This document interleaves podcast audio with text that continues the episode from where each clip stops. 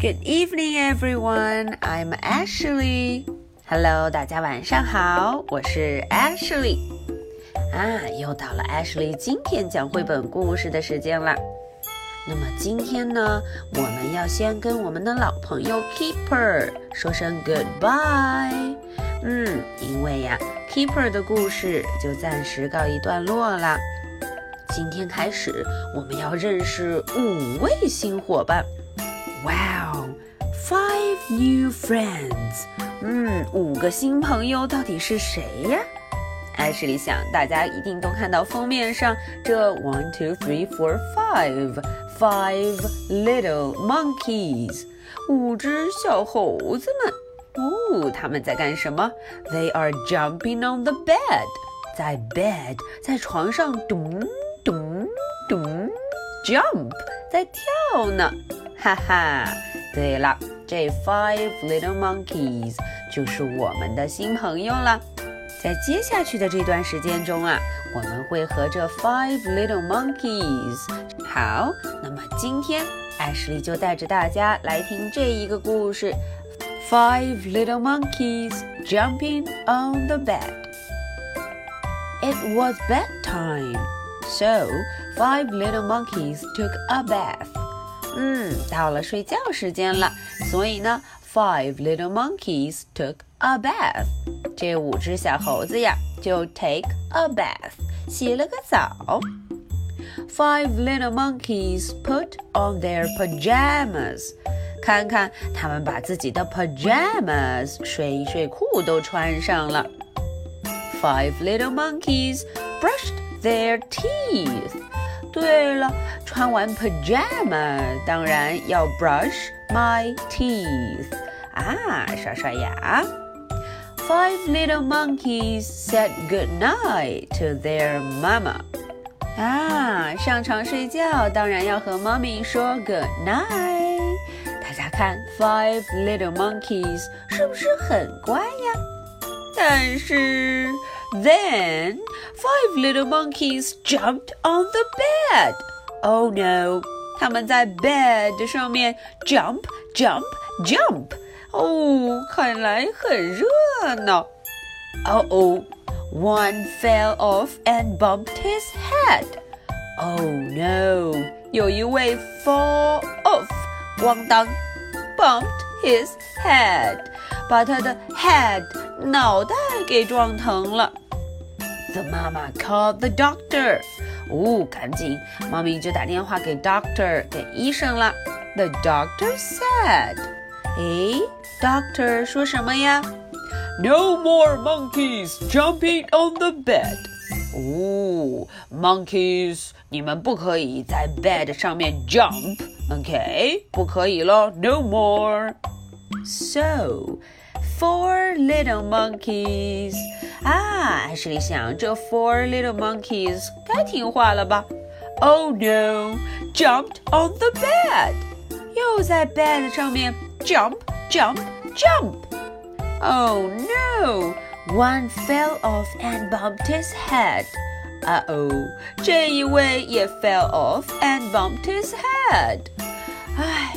the mama called the doctor. The doctor said, No more monkeys jumping on the bed. Doctor 说了一样的话，Monkeys，你们不可以再 jump，而尤其是不可以在 bed 上面 jump。OK，这下 Monkey 该听话了吧？Uh oh! So three little monkeys jumped on the bed. Oh no! One fell off and bumped her head.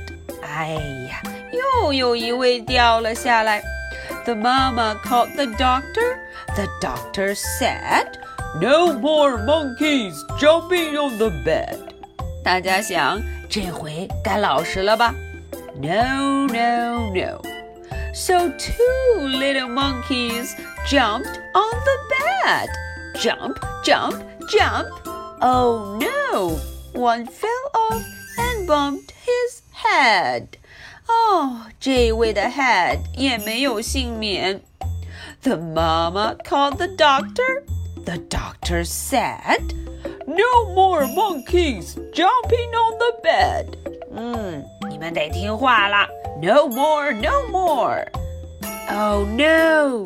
So one little monkey jumped on the bed. Uh oh.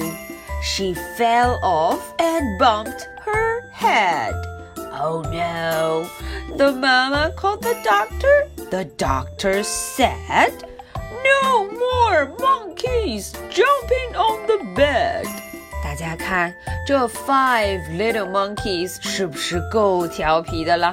他们呀，先 jump jump jump，在床上蹦啊蹦啊蹦， 接着一不留神，咣当，fall off the bed，哦，从 bed 上面掉了下来，结果一个个都 bump their heads，把他们的 head 都给撞疼了。哎呀，谁让他们不听 doctor 的话，不能在床上 jump？So Five little monkeys fell fast asleep. 哦，这下消停了，他们啊都 fall asleep，睡着了。Thank goodness, said the mama. 嗯，妈妈说 Thank goodness. 哦，真是谢天谢地，他们都睡着了。Now I can go to bed. 哦，大家看，妈咪很高兴的样子。她说：“终于我可以回到自己的 bed，我的床上了。哦，妈咪，你要小心哦，可千万不要 jump on the bed。Okay, that's all for tonight's story。今天的故事 Ashley 就讲完了。嗯，这 Five Little Monkeys 是不是太调皮了？They're so naughty。小朋友们可要小心哦，不可以在床上 jump jump jump。记住 doctor 的话，No more monkeys jumping on the bed。OK，好，那么 Ashley 的 question 就准备好了。Question number one。What did they do on the bed and what happened? 嗯，第一个问题，这 five little monkeys 在 bed 在床上干什么呀？之后又发生了什么事？他们哪儿受伤了呢？Question number two. What did the doctor say? 哦，这个问题就有点难了。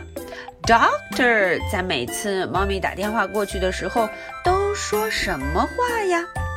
嗯，小朋友们想一想这几个问题，你有答案了吗？